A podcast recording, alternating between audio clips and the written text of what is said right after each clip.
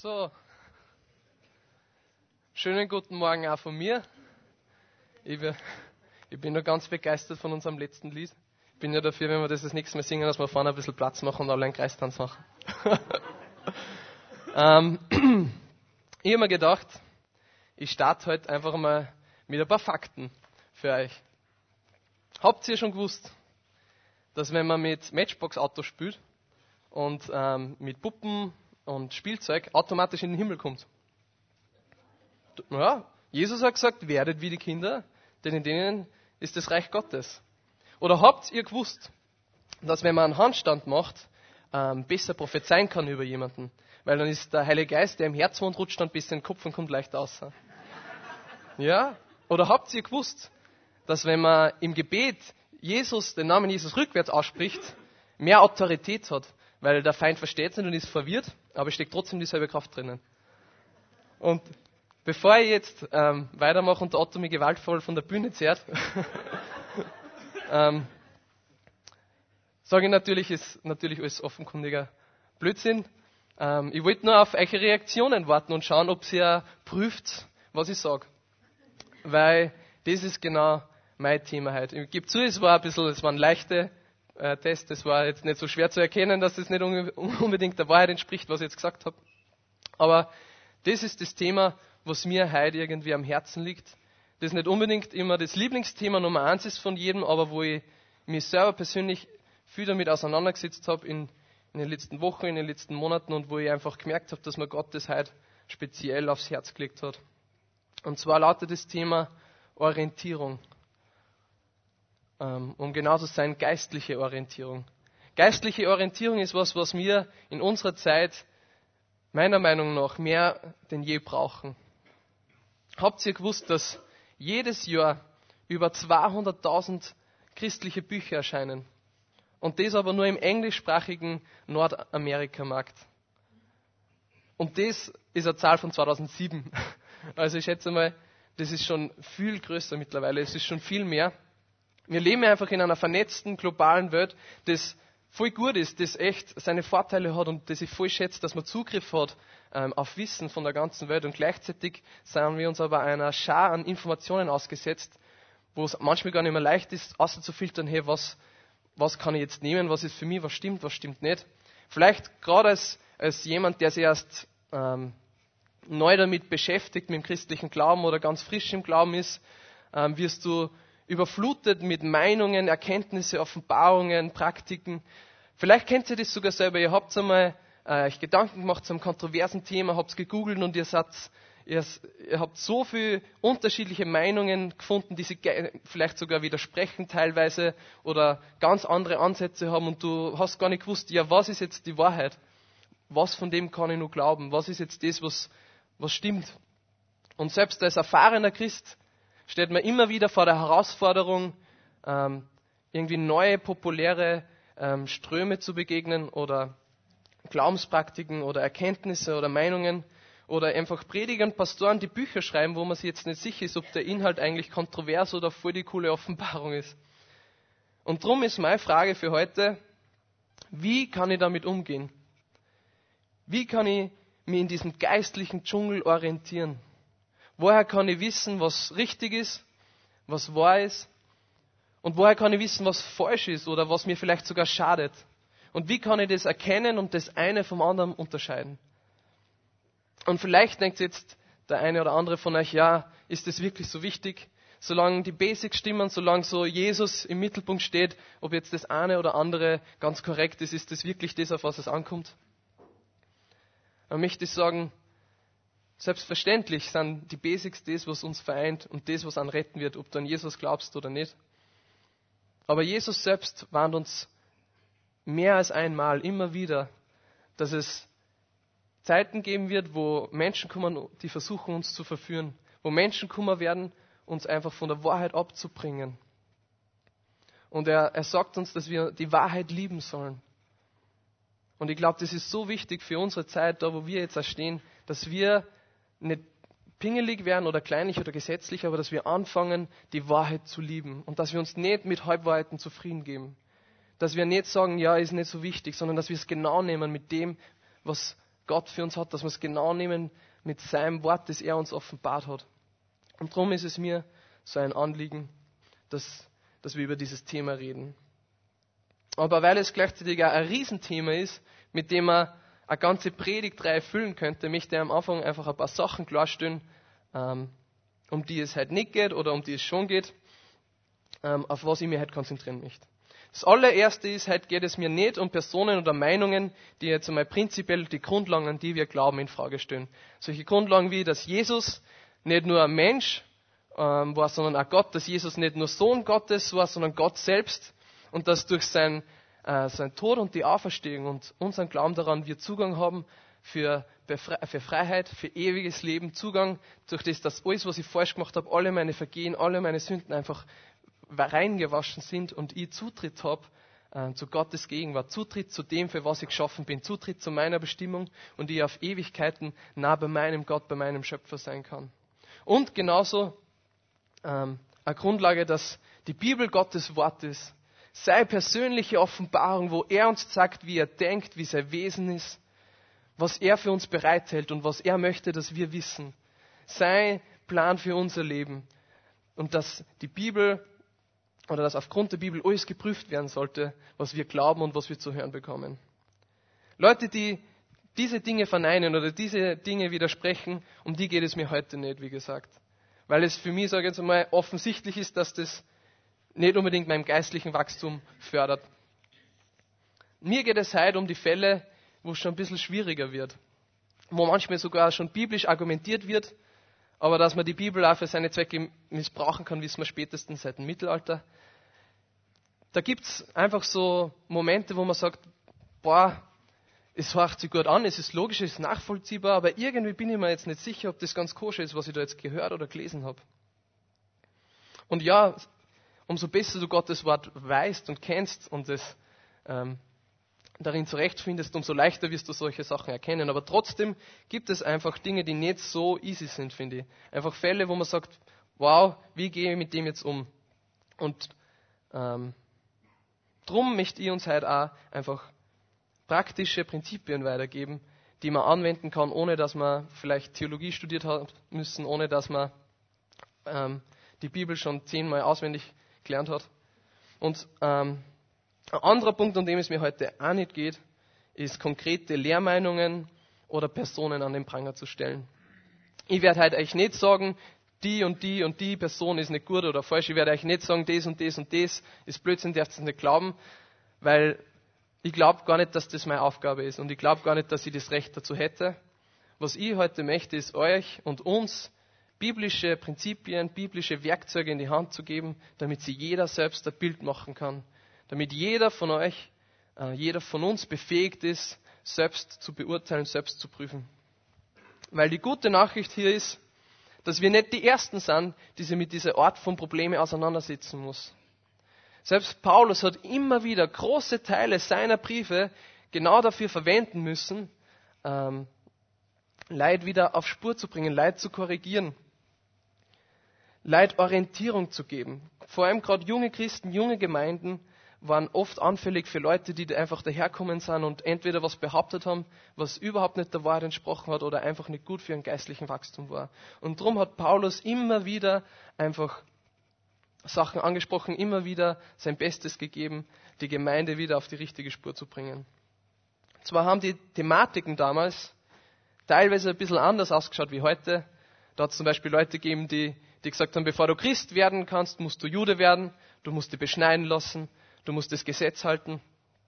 Andererseits hat es auch wieder Thematiken gegeben, die ganz ähnlich unseren ähm, Themen sind, mit denen wir uns beschäftigen. Wo Leute behauptet haben, dass Jesus nicht ganz Mensch war oder dass er nicht ganz Gott war. Oder sie einfach ähm, mit einem ungesunden Fokus auf ein Thema versteift haben, das eigentlich nicht so groß ist und es ganz wichtig und ganz groß gemacht haben. Oder einfach Dinge falsch verstanden und ausgelegt haben. Und Paulus hat nicht nur direkt gegen diese falschen Lehren, sage ich jetzt einmal, geschrieben, sondern er hat uns auch einfache Prinzipien, wie ich schon gesagt habe, mitgegeben, die uns auch heute noch helfen können, äh, wenn wir uns mit Themen beschäftigen, zu erkennen, ob etwas von Gott gewirkt ist oder auch nicht. Und zwei dieser Prinzipien möchte ich heute gemeinsam mit euch anschauen. Und beide davon finden wir im ersten Korintherbrief. Die Gemeinde in Korinth war eine ziemlich besondere Gemeinde, sagen wir es mal so. Auf der einen Seite hat Paulus sie voll gelobt, dass sie so stark im Zeugnis für Jesus sind, dass sie so unglaublich reich an geistlicher Erkenntnis und geistlichen Worten sind, dass bei ihnen in der Gemeinde keine einzige äh, Geistesgabe fehlt, also eine Geistesgabe, die so, so übernatürliche Fähigkeiten, die der Heilige Geist schenkt. Und auf der anderen Seite hat Paulus ähm, sie ähm, ermahnen müssen, weil in dieser Gemeinde einfach so ein hohes Maß an Unmoral Chaos, Hochmut, Spaltungen und Missbrauch dieser Geistesgaben war.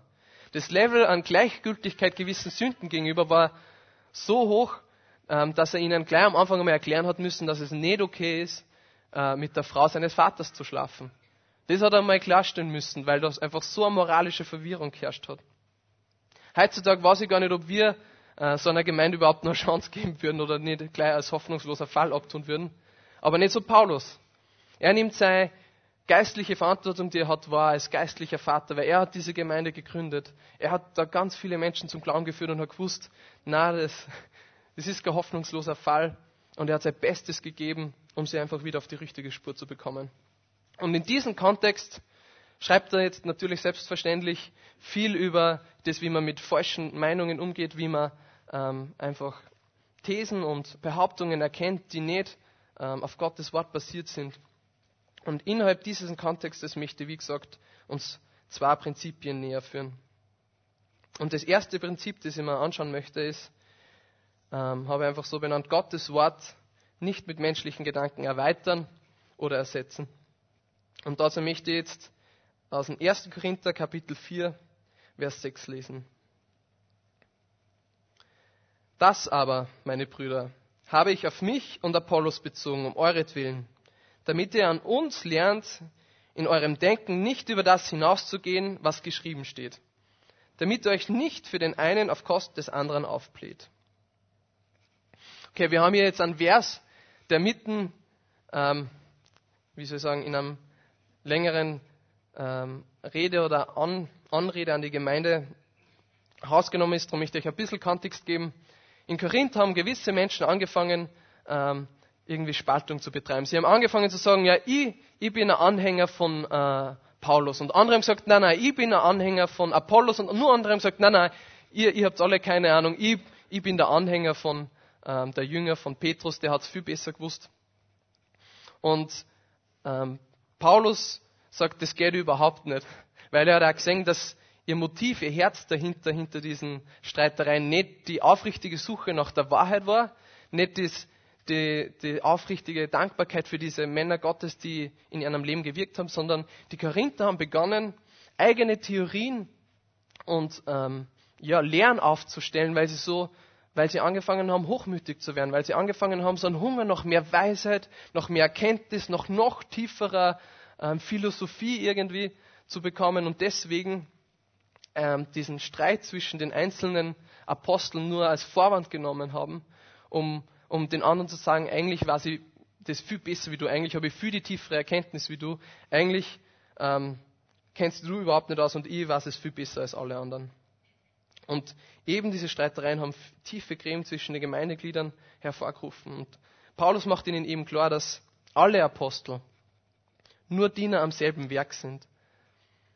Ein Werk Gottes, wo nur er Wachstum schenkt und sonst niemand anderer und dass man da keine Unterschiede machen muss, dass man da niemanden vergleichen muss.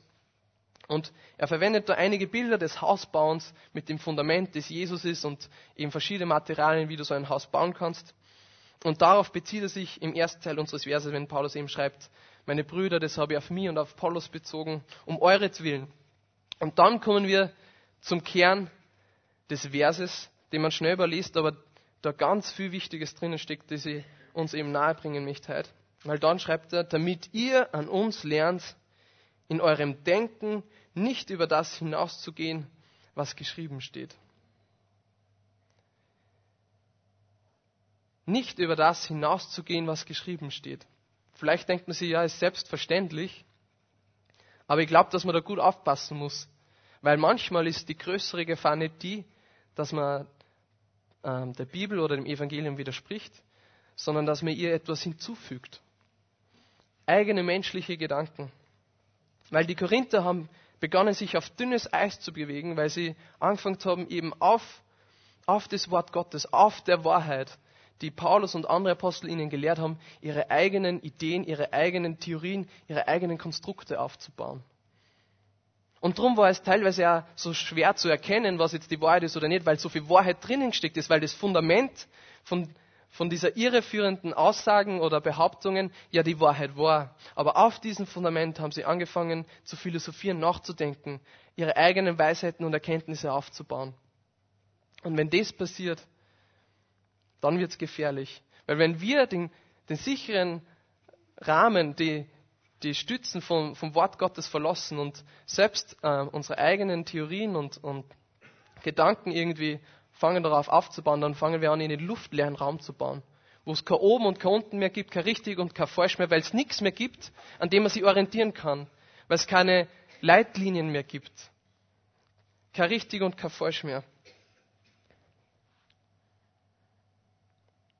Es ist einfach gefährlich, wenn man eben den sicheren Rahmen von Gottes Wort verlässt. Das Wort, das Gott uns persönlich offenbart hat, wenn wir denken, es ist nicht genug, ähm, was er wollte, dass wir wissen. Und das ist in der Geschichte von Gottes Volk schon einmal passiert.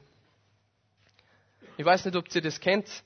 Ähm, die, die Pharisäer und die Schriftgelehrten ähm, haben genau dasselbe gemacht. Das, Im Alten Testament gibt es das Gesetz, das Gott vorgegeben hat, Gottes Richtlinie für das Leben, wie er sich das vorstellt. Und was haben die Pharisäer, die Schriftgelehrten gemacht? Sie haben angefangen, ihre eigenen Weisheiten darauf zu bauen. Ähm, ich weiß nicht, ob ihr den Begriff kennt. Es gibt diese Mishnah. Das ist auch nochmal so ein Gesetzesbuch mit Regeln und ähm, Gebote, die ein Jude ähm, ja, einhalten muss die rein von Rabbis und äh, jüdischen Schriftgelehrten aufgestellt worden ist und als Gottes Wort verkauft worden ist und gesagt haben, gesagt haben, das ist Gottes Wort, das müsst ihr genauso halten. Der Hintergedanke von dem war, okay, wir haben jetzt das Gesetz und wir wollen das auf keinen Fall übertreten und darum machen wir uns jetzt eigene Regeln, die praktisch uns hindern, das eigentliche Gesetz zu übertreten. Also wenn es heißt, okay, Andi, äh, du darfst nicht bis zum Klavier gehen, ist das eigentliche Gesetz, dann mach immer selber das Gesetz und sag, okay, passt, ich darf nicht bis zum Lautsprecher gehen, weil dann komme ich gar nicht in, äh, in die Möglichkeit und in die Gefahr, das eigentliche Gesetz zu übertreten, dass ich bis zum Klavier gehe. Und genau das haben die Schriftgelehrten und Pharisäer gemacht. Sie haben ihre eigenen Gedanken, ihre eigene Weisheit auf Gottes Fundament aufgebaut und das Ergebnis war ein versklavendes gesetzliches System, das sozial ungerecht war, wo Menschen ausgebeutet worden sind, wo nur der eigene Stolz und eigentlich die Sünde groß gemacht worden ist. Das passiert, wenn wir unsere eigenen Gedanken, unsere eigene Weisheit zu hoch schätzen und anfangen, das auf Gottes Wort, auf Gottes Fundament zu bauen.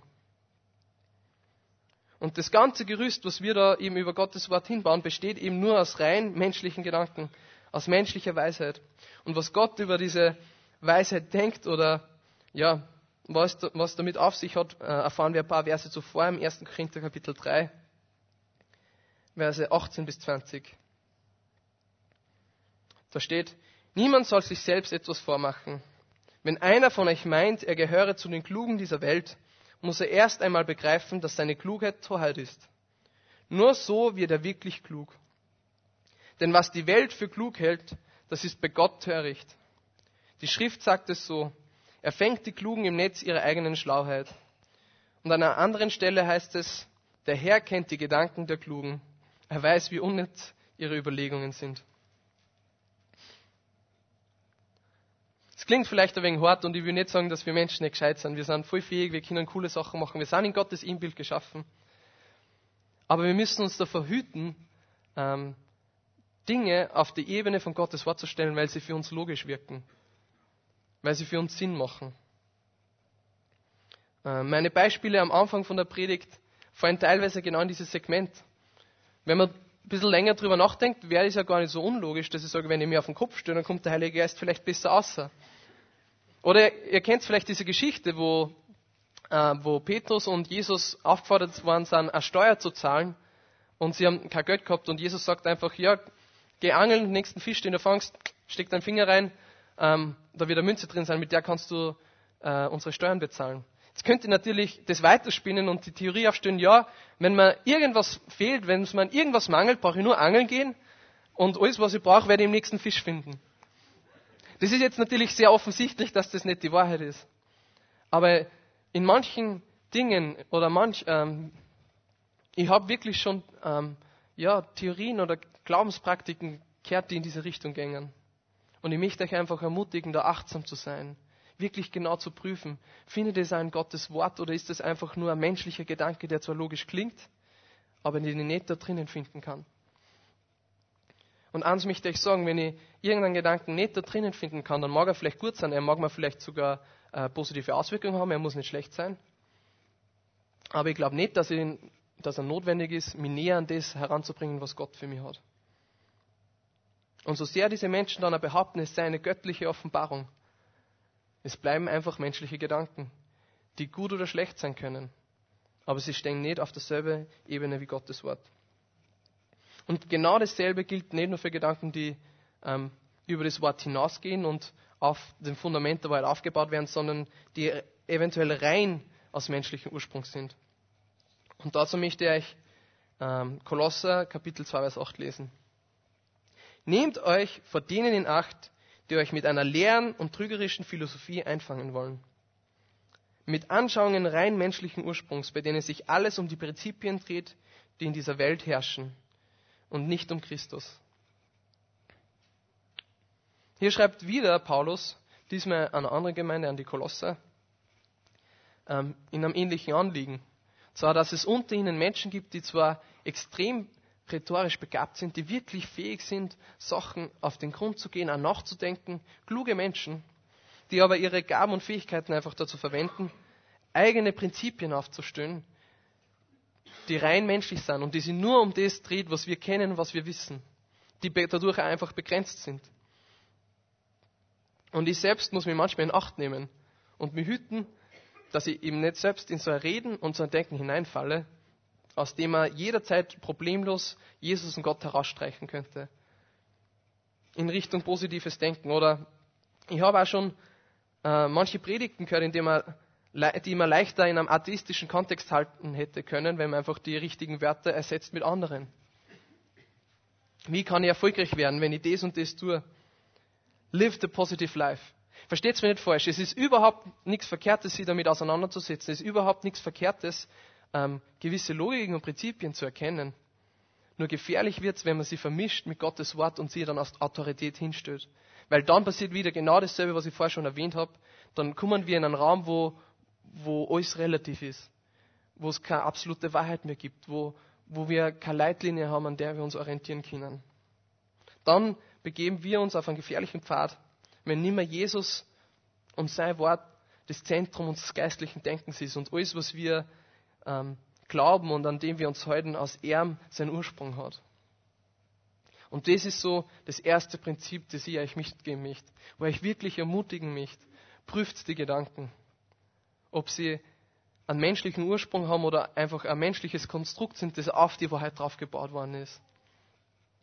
Und das muss gar keine böse Absicht haben. Das kann mir passieren, das kann in Markus passieren, das kann in Otto passieren. Darum möchte ich euch ermutigen, prüft alles, was ich heute sage, prüft was andere sagen. Nicht mit einer misstrauischen, ähm, irgendwie ähm, distanzierten Haltung, sondern einfach mit dem Wissen, hey, wir sind Menschen, wir können Fehler machen.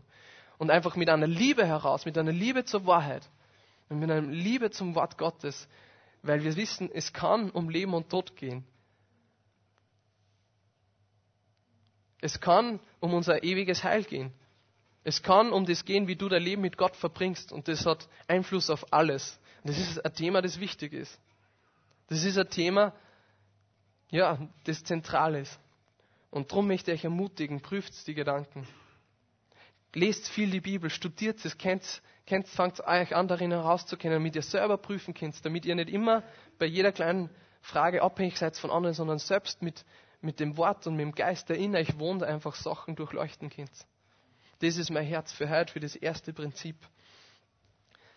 Menschlich, also das Wort Gottes nicht mit menschlichen Gedanken zu er, erweitern oder zu ersetzen. Das zweite Prinzip, oder eher Prüfstein, wenn man so will, geht dann um die Person an sich, die eine besondere Meinung oder Behauptung vertritt.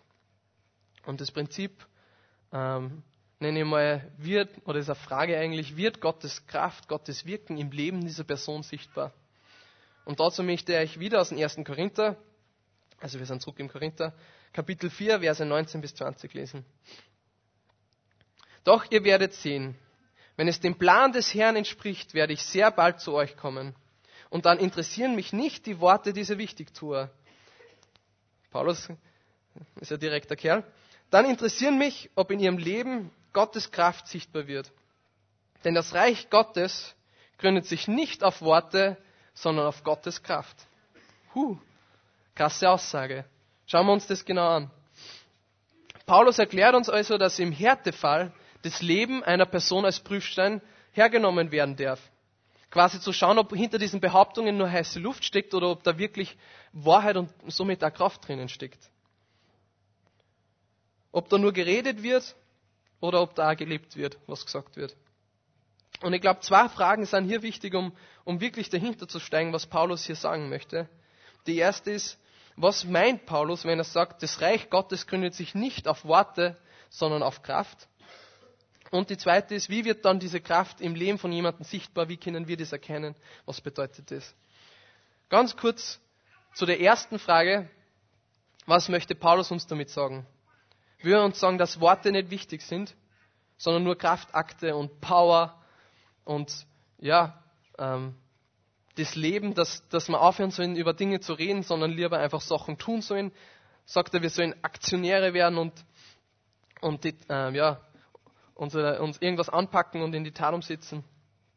Und predigen können wir gleich aufhören, weil das ist nicht so wichtig. Die Kraft ist wichtig.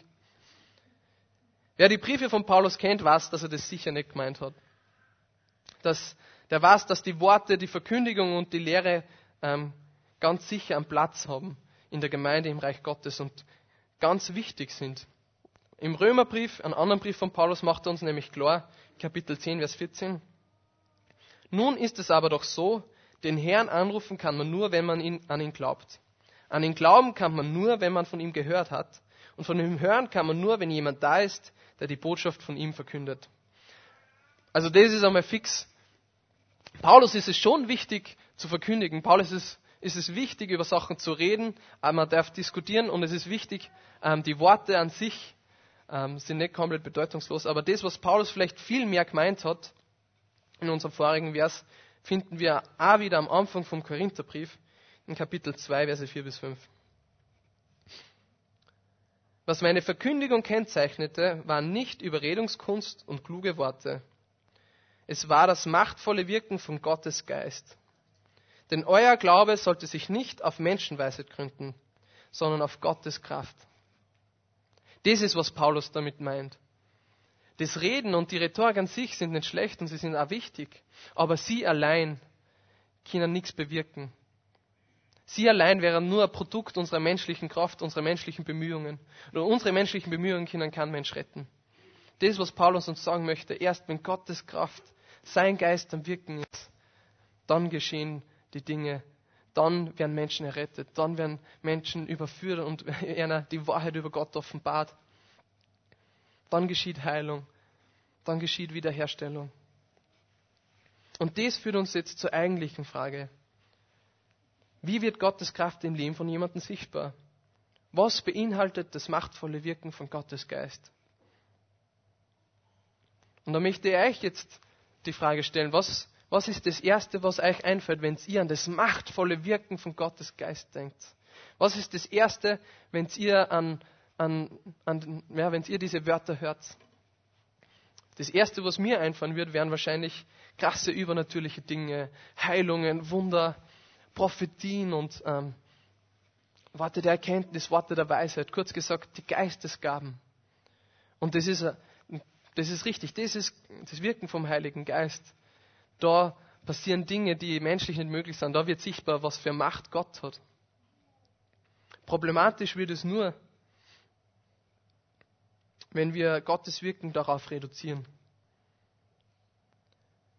Und jetzt passt gut auf, damit es mir nicht falsch versteht. übernatürliches Wirken und häufiges Vorkommen der Geistesgaben ist nicht automatisch Gottes Gütesiegel, dass alles okay ist, was da passiert. Es ist möglich, dass du in eine Gemeinde gehst, in einen Gottesdienst, in ein Event, in eine Veranstaltung, was auch immer, dort hineinkommst und wirklich echte, unglaubliche Wunder passieren, Heilungen passieren, Prophetien geschehen und trotzdem kann es möglich sein, dass die Predigt, die du hörst, oder die Dinge, die dort passieren, nicht okay sind, nicht biblisch sind. Es ist möglich. Warum? Vielleicht später dazu noch mehr. Ich möchte nur sagen, die Korinther selbst sind das beste Beispiel dafür.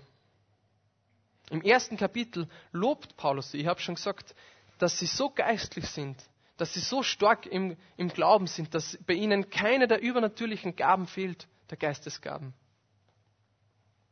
Und trotzdem geschehen Dinge in ihrer Gemeinde, die so verdreht sind, so abartig sind, dass Paulus sagt, selbst Heiden, selbst Menschen, die Gott fern sind, würden das nicht akzeptieren, was ihr da macht. Somit sind wir in diesem Konflikt, dass in der Gemeinde zwar extrem viel Wirken des Heiligen Geistes in Form der Gaben da ist und trotzdem ganz viel, das nicht okay ist. Warum das so ist, das wäre wieder eigene Predigt, aber ganz kurz, die Gaben, sagen sie an sich schon, sind ein Geschenk. Und ein Geschenk ist meistens nicht an Bedingungen geknüpft. Und die Gaben sind Sachen, die wir auch mit beeinflussen können. Und darum kann es auch in unserer Hand liegen, Gaben zu missbrauchen. Und trotzdem kann es auch sein, dass unser Leben vielleicht nicht Gottes Ideale widerspiegelt und trotzdem wir gewisse Gaben ausüben können. Aber das wäre ein Thema für einen anderen Tag.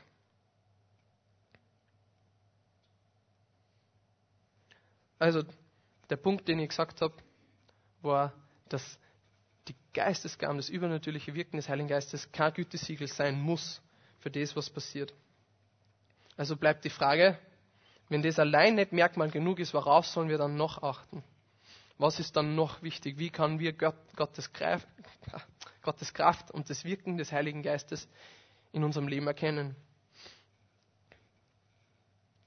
Jesus hat einmal gesagt, als er genau vor falschen Propheten, falschen Lehrern nennt, die Bibeln gewarnt hat, dass wir auf ihre Früchte achten sollen.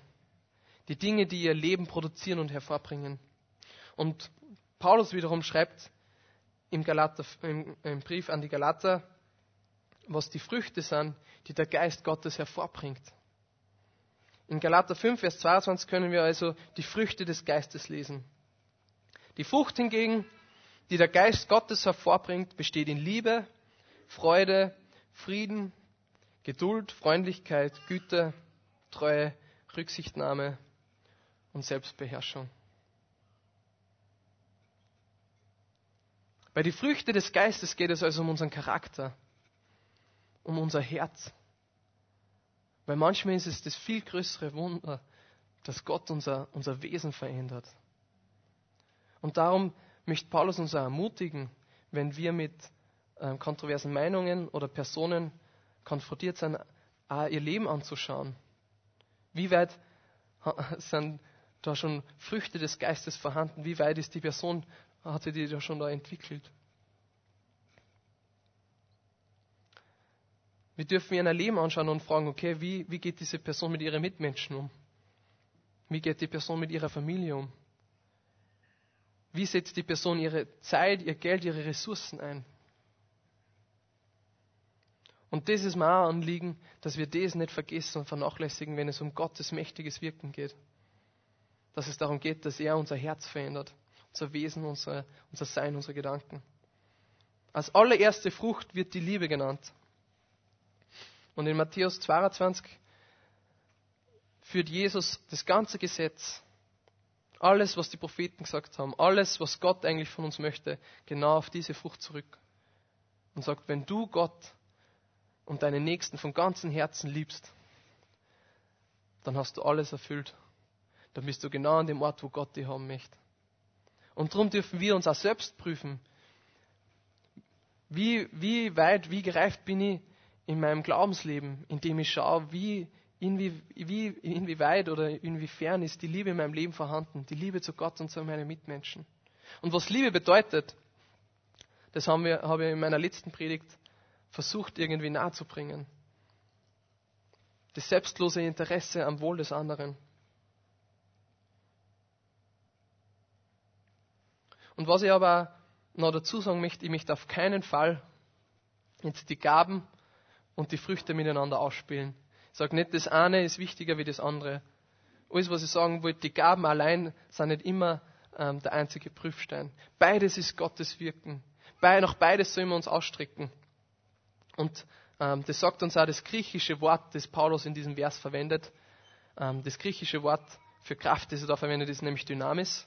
Und ich habe einfach äh, in meinem englischen Griechisch-Lexikon, das ich habe, die Übersetzung dafür irgendwie angeschaut, ähm, in welchen Sinn, was für einen Sinn das in den meisten Bibelstellen hat und habe das einfach so cool gefunden, weil es genau das widerspiegelt, was wir gerade ähm, uns angeschaut haben. Und jetzt möchte ich den Beamerdienst bitten, das Bild drauf zu tun.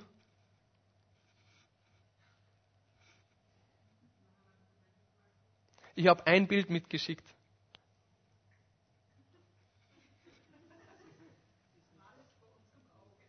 Also, wenn es nicht da ist, ist es nicht schlimm.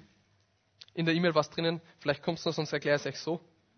Ist nicht großartig. Ich habe einfach einen Screenshot gemacht von der Übersetzung ähm, von diesem Wort Dynamis, was das in den meisten Fällen im biblischen Kontext bedeutet. Und ich habe das so cool gefunden, weil gleich die zweite Bedeutung war, ähm, irgendwie die Kraft, Wunder zu vollbringen. Auf Englisch war es eben the power for miracles or performing miracles.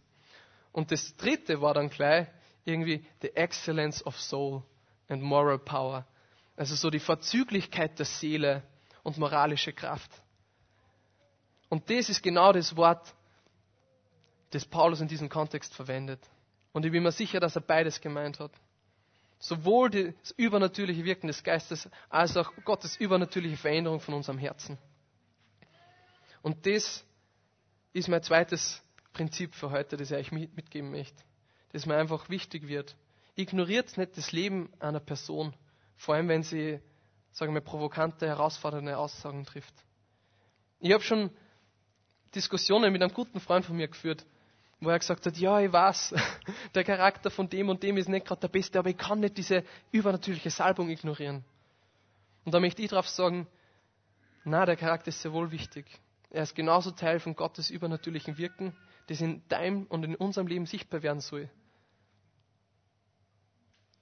Und das sind die zwei Prinzipien, wo immer einfach, ja, wo mein Herzenswunsch halt ist, dass, dass ihr die verinnerlicht und dass ihr die anwendet in eurem Alltag, wenn ihr einfach an die Fülle, an verschiedenen Meinungen und Informationen stoßt, die wir einfach zur Verfügung haben heutzutage.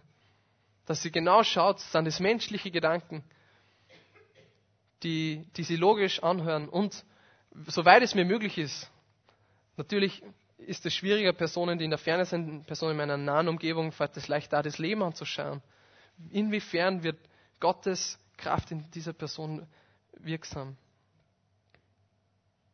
Und ähm, eben weil gerade ist es oft so, dass, dass es so schnell passiert, dass man gar nicht auffällt, dass, dass irgendwas schief läuft, was die Wahrheit betrifft dass irgendwelche Themen, die, die ganz klein sind oder nur nebensächlich, mal so groß gemacht werden. Und schaut einfach rein in der Bibel. Ist dieses Thema da genauso relevant und präsent, wie es da groß gemacht wird? Prüft es. Und zum Schluss möchte ich euch nur ermutigen, weil Paulus hat gesagt, wir sollen einander ermahnen und ermutigen und anspornen zu guten Werken. Und darum möchte ich einfach mit einer Ermutigung abschließen. Wenn das, das, Ergebnis dieser Predigt auf keinen Fall sein, dass du jetzt heimkommst und paranoid bist und denkst, oh, oh, ich muss aufpassen, dass ich nichts Falsches her, dass ich nichts Falsches glaube, dass ich auf keinen Fall irgendwie ähm, irgendeine äh, Halbwahrheit in meinem Leben Raum lasse, möchte ich dir sagen, Gottes Geist wohnt in dir. Er wird dich bewahren, wenn du aufrichtiges Herz hast. Und Gott verspricht uns in seinem Wort, dass jedem, dem es an Weisheit mangelt, er nur bitten braucht und Gott wird sie ihm geben, weil er gerne gibt und im Überfluss gibt. Gott möchte dir mehr Weisheit geben, als du brauchst.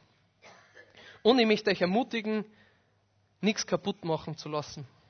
Vielleicht hast du selber schon erlebt, ähm, in einem, vielleicht sogar im Gemeindekontext, dass Gaben missbraucht worden sind, dass Menschen, ähm, die irgendwie hinters Licht geführt haben. Ich möchte dich einfach ermutigen, lass da trotzdem die Wahrheit, die vielleicht drinnen gesteckt hat, nicht kaputt machen. Es gibt eine reine Form der Gaben die dazu da ist, die Gemeinde aufzubauen und nicht zu manipulieren. Es gibt eine reine Form von Gottes Wirken, von Gottes Wahrheit, die dein Leben für immer verändern kann. Such sie, such sie in seinem Wort und lass dir das nicht nehmen, wenn du da vielleicht Missbrauch oder einfach schlechte Sachen erlebt hast. Und das Letzte ist, dass wir absolut keine Furcht haben müssen, weil Gott bewahrt seine Gemeinde. Er ist unser Hirte. Er sorgt, dass wir ja, gesundes Essen bekommen, gute Nahrung zu uns nehmen können. Und das ist ganz simpel einfach mein, mein Herzenswunsch für heute. Dass ihr Vertrauen habt, aber auch Gott fragt, euch Weisheit zu geben. Und dass ihr die Dinge prüft, die ihr Herz. Genau. Stehen wir gemeinsam auf. Das Lobpreisteam darf schon raufkommen. Und beten wir zum Abschluss noch.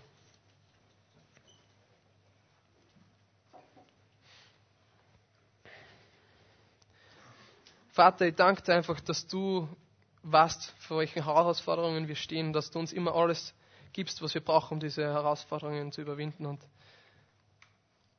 ja, ich danke dir, dass du die Wahrheit bist.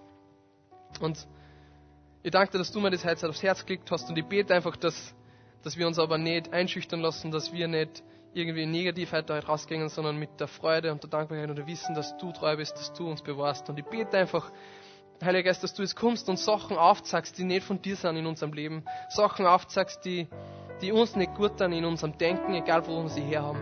Dass wir einfach ein Bewusstsein kriegen, Sachen zu prüfen. Und einfach eine Liebe in uns entfachst für dein Wort, für deine Wahrheit.